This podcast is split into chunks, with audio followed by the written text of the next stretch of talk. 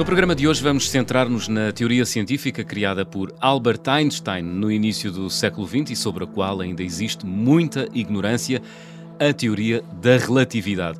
Professor Carlos Filhais, viva! Olá, viva, João Miguel. Professor tem diante de si um verdadeiro ignorante no que à física diz respeito. O que eu lhe pergunto desde já é o que é a teoria da relatividade? Apesar de ser ignorante, sei que há duas a restrita e a geral. Já sabe bastante. Ignorante é um exagero. Mas há, há enfim, uh, uh, eu acho que quando se reconhece que não se sabe, já é o início de tudo hum. e é fácil saber algumas coisas sobre a teoria da relatividade e eu vou tentar condensar, uh, digamos, o essencial sobre a teoria da relatividade.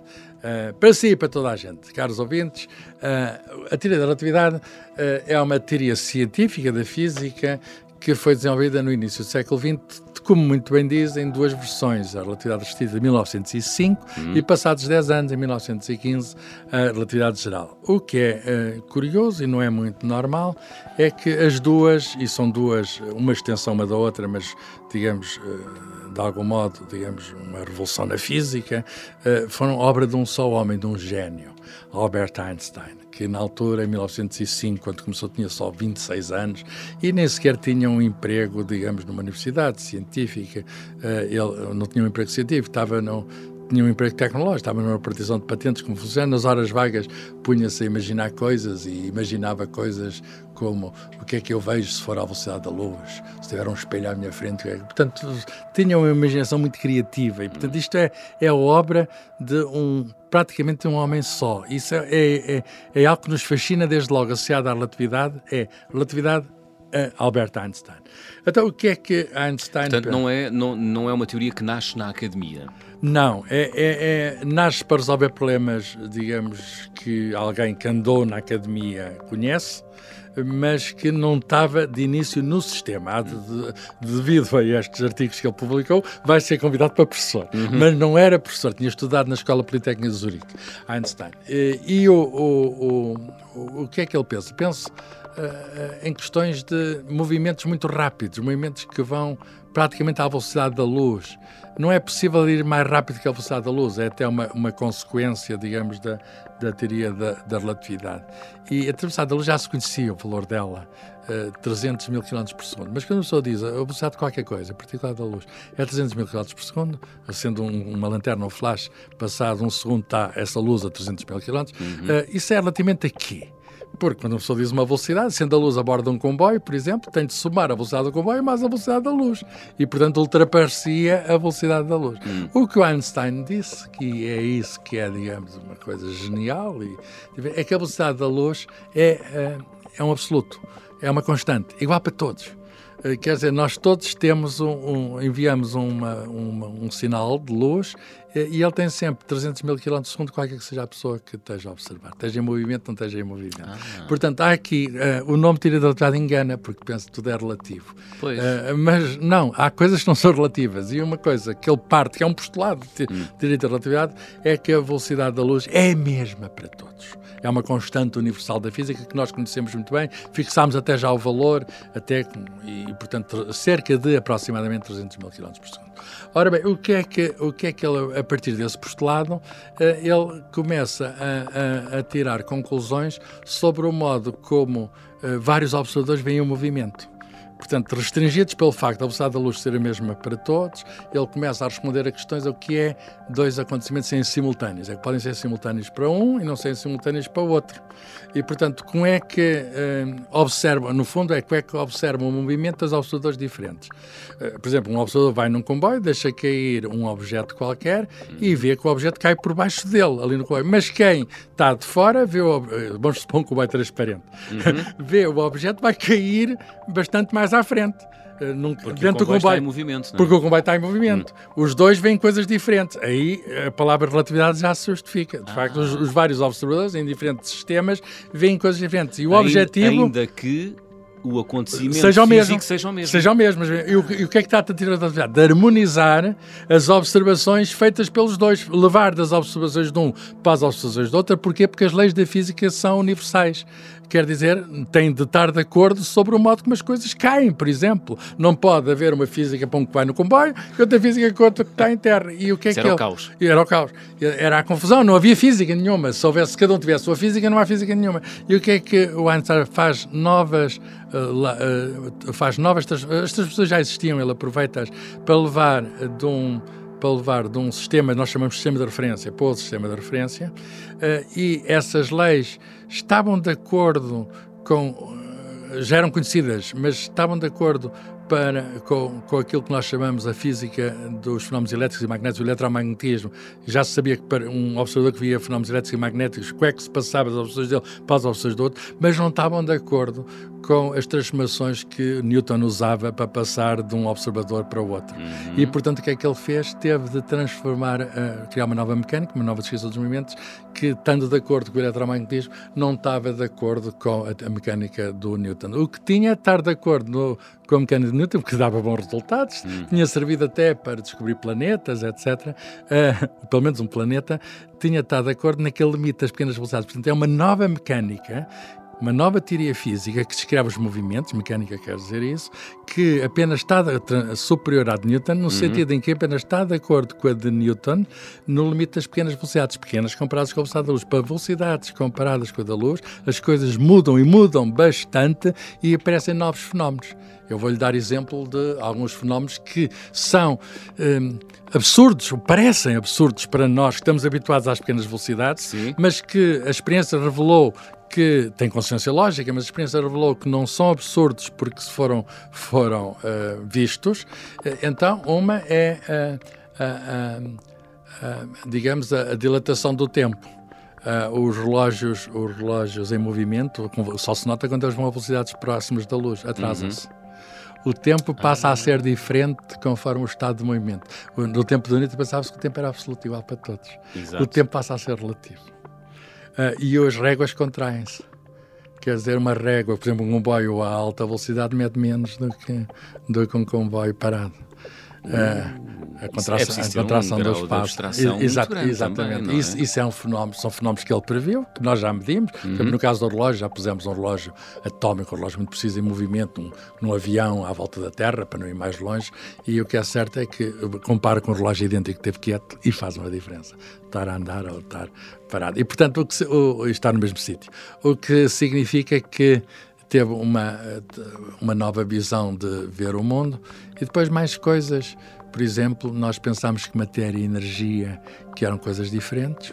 Matéria tinha a ver com quantidade de substância, energia tem a ver, associamos a movimento, hum. e ele, enfim, consegue, no quadro ainda, da, estou a falar da teoria da realidade restrita, já lá vamos à geral, consegue eh, relacionar de um modo muito fácil, direto, energia e matéria, aquela famosa, famosa equação é igual a mc quadrado, a única equação, digamos, que a da física as pessoas já ouviram falar, Sim. é energia, igual é igual, m é massa, c é o valor da velocidade da luz, 300 mil km por segundo, e o quadrado é c vezes c, é a, a potência 2. Uh, ah, essa o que é que diz isto? Sendo c uma constante, uh, energia e massa são uh, iguais, quer dizer, são, uma é, é proporcional à outra, são sinónimos, no sentido hum. em que falar de energia é a mesma coisa que falar de matéria. Duas coisas que pareciam diferentes, duas coisas que pareciam diferentes, acabam por estar não só relacionadas, intimamente relacionadas, no fundo são a mesma coisa. No fundo, energia e matéria é mesmo. Toda a matéria tem energia.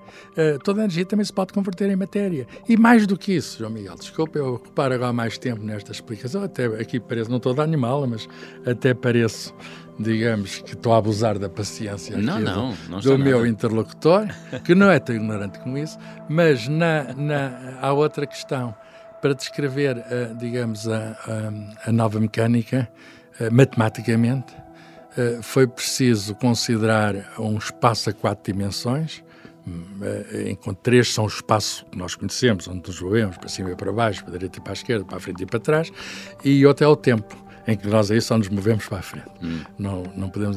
Mas, portanto, esse espaço matemático a quatro dimensões, o espaço e o tempo estão de algum modo, móveis uh, estão relacionados, o que significa, uh, é, isso, é isso, no fundo, a, a, a, responsabilidade por aqueles fenómenos estranhos, espaço e tempo estão relacionados. O que, é que, o que é que isso, na prática, é que não há só um espaço desligado do tempo, espaço e tempo formam uma só quantidade chamada espaço tracinho tempo. E, portanto, espaço e tempo não são entidades distintas, de uhum. algum modo, um, e matéria e energia também não são. Quantidades distintas são até profundamente próximas. Isso foi altamente revolucionário. Altamente revolucionário, não foi imediatamente compreendido, embora com certeza tenha uma lógica tão profunda, tá, tá, tá que, que, é tão bonito até quem souber um bocadinho de matemática. Nem é preciso saber matemática universitária. Basta a matemática da escola secundária, estuda, uh, nos livros, não é preciso ser manuais escolares, livros de divulgação, há livros ótimos sobre isso. Pode-se perceber, não, não, a matemática não é assim tão complicada, uh, que, qual é a, a, lógica. É uma lógica tão profunda que ele tinha de estar certo e está certo.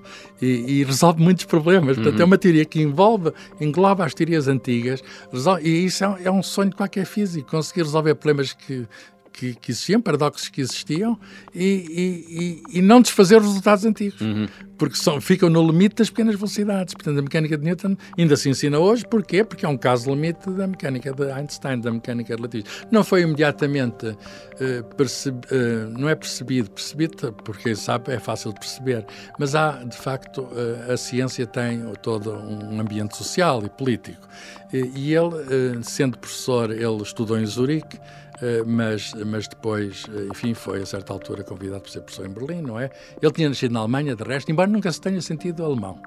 Eh, ele, ele, ele detestava uh, o prussianismo, aquele militarismo que deu a Primeira Guerra Mundial, sempre foi um pacifista, opôs uhum. à Primeira Guerra Mundial, e não havia muita gente na Alemanha com coragem para se opor à Primeira Guerra Mundial. Já falámos aqui, de resto, no, no outro do, programa, do, paci do, do pacifismo, do Albert Einstein. E, e, o que é que acontece? O que acontece é que ele é de origem judaica, embora nunca tenha sido, digamos, um, um crente na, na digamos, na, na, na, religião hebraica, mas tinha, eh, digamos, essa proximidade e, com certeza, entre as duas guerras começou-se a desenhar uh, um, um, movimento, digamos, antissemita uhum. e, e, e, a afirmação de uma chamada física alemã. Isso não existe, porque a outra era a física judia. E associaram Einstein à física judia. Uhum. Isso é dos, dos disparates maiores que se podem cometer a ciência. Portanto, uh, associar, digamos, o conhecimento a, a, digamos, pôr um rótulo ligado à etnia ou ligado a uma religião, seja o que for. Isso é um disparate absoluto, porque a ciência une-nos, a não se separa.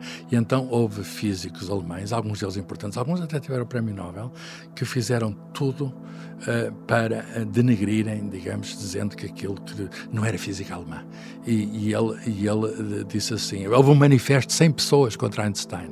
E ele respondeu assim: 100 pessoas. Se eu tivesse errado, bastava uma.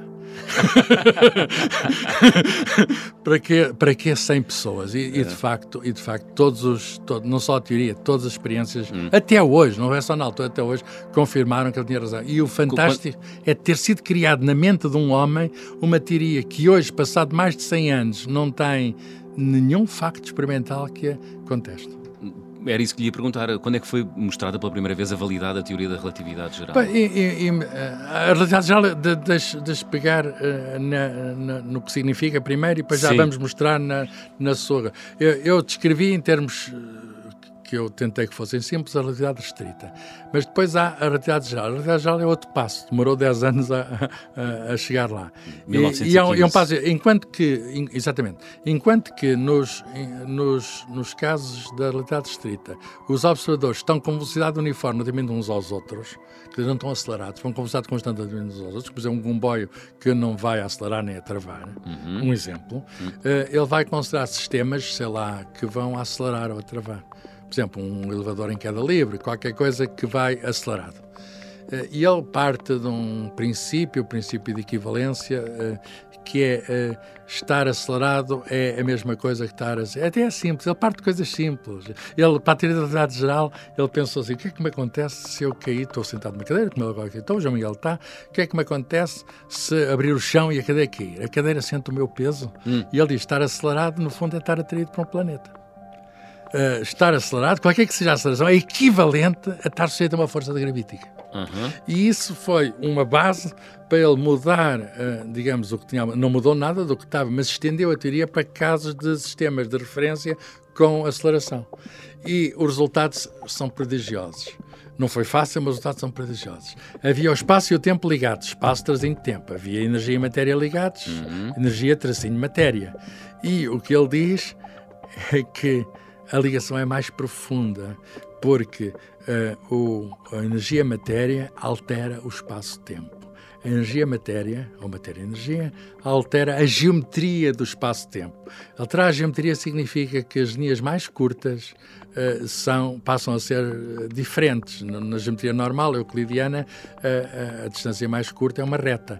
Mas se a matéria e, e energia estão a, a alterar o espaço-tempo, a geometria do espaço-tempo, significa que vai haver encurvamento, incluindo de todos os movimentos, incluindo da luz, vai haver encurvamento no, no, no, vai haver encurvamento, em particular no espaço, podemos falar também do tempo, vai haver encurvamento. E, e ele até eh, propôs uma maneira de tratar isso, e respondo agora diretamente à sua pergunta, como é que vamos saber se isso está certo, se o espaço e o tempo estão perturbados pela presença de uma massa. Pois. Bem, a massa mais perto que temos perto de nós é o Sol. É ver se a luz que vem de estrelas eh, perto do Sol, perto quer dizer, perto no horizonte, uhum. porque elas estão lá muito longe, mas que os raios passam rasantes ao Sol, se é encurvada quando passam pelo Sol quando passam rasantes ao Sol. Isso só se pode ver por causa da grande luz do Sol no eclipse. Quando a Lua tapa uh, o Sol, então, uh, no eclipse do Sol, o que acontece é que esses raios vai-se poder ver as estrelas que estão ali muito perto do Sol e para se ver onde estão. Então, com o Sol e sem o Sol, elas estão em sítios diferentes. Elas não estão em sítios diferentes. O que aconteceu foi que a luz dela curvou e ele previu quanto valor é que devia curvar e, e, foi comprovado por uma expedição britânica com um grande astrónomo, Arthur Eddington. Repare isto, em 1919, portanto, os alemães e os ingleses tinham andado, digamos, em luta na Primeira Guerra. Uhum. E foi uns ingleses, e foram os ingleses que, uma equipa inglesa que, eh, na ilha, que era portuguesa, era todo o Príncipe, e ao mesmo tempo no Sobral, que é no Nordeste brasileiro, verificaram com rigor e viram Einstein tinha razão. O Einstein até disse, eu sabia, pá, que ia dar isso. Ele tinha umas metáforas teológicas, o bom Deus, para que não podia ter outra ideia para o funcionamento do mundo. E, portanto, aí provou-se que, provou-se de facto que que, que, a luz é encurvada, digamos, pela presença dos astros. E, e, isso é. Olha, os relógios também funcionam de maneira diferente, não é só por estar em movimento, está em perto ou, ou, ou, ou, distanciados dos astros. Um relógio à superfície da Terra marca o tempo de maneira diferente um relógio, por exemplo, num satélite, um satélite GPS. E por isso é uhum. que os relógios GPS têm de ser muito precisos para levar em conta essas correções. Incrível. Tudo isso é incrível. E tudo fruto de um, uma cabeça genial. Sim. De uma criatura genial chamada o Einstein, Albert Einstein. O Einstein representa o melhor de nós. Representa a capacidade que nós temos, o nosso cérebro, de, de poder compreender o mundo. Quando a revista Time e estou a falar com um jornalista que percebe isto muito bem, não volta a chamar-se grande, mas quando Einstein, quando Einstein, uh, digamos, morre em 1955, ele morre considerado como o maior gênio da Terra. E no ano 2000, a revista Time vê quem são as personalidades do século XX. Havia muita gente, os que ganharam a guerra, uh, astros do desporto, etc. E a pessoa do século foi Albert Einstein. Fantástico. Escolhido pelos jornalistas, não foi escolhido pelos físicos. Se o João Miguel estivesse lá, também escolheria o Einstein, como escolheríamos todos. Ele, ele foi o melhor de nós, no sentido em que conseguiu ver mais longe, conseguiu ver mais além, conseguiu ver coisas que estão certas ainda no dia de hoje uh, e que conseguiu conseguiu fazer isso praticamente sozinho. Muito bem. Ouvinte.observador.pt é o e-mail para onde pode dirigir as suas perguntas, dúvidas, questões, enfim, uh, elogios também. Agradecemos, uh, dirigidos à equipa do Ciência Pop, professor Carlos Filhais e eu, João Miguel Santos. Professor, até para a semana. Até para a semana. Obrigado, João Miguel Santos.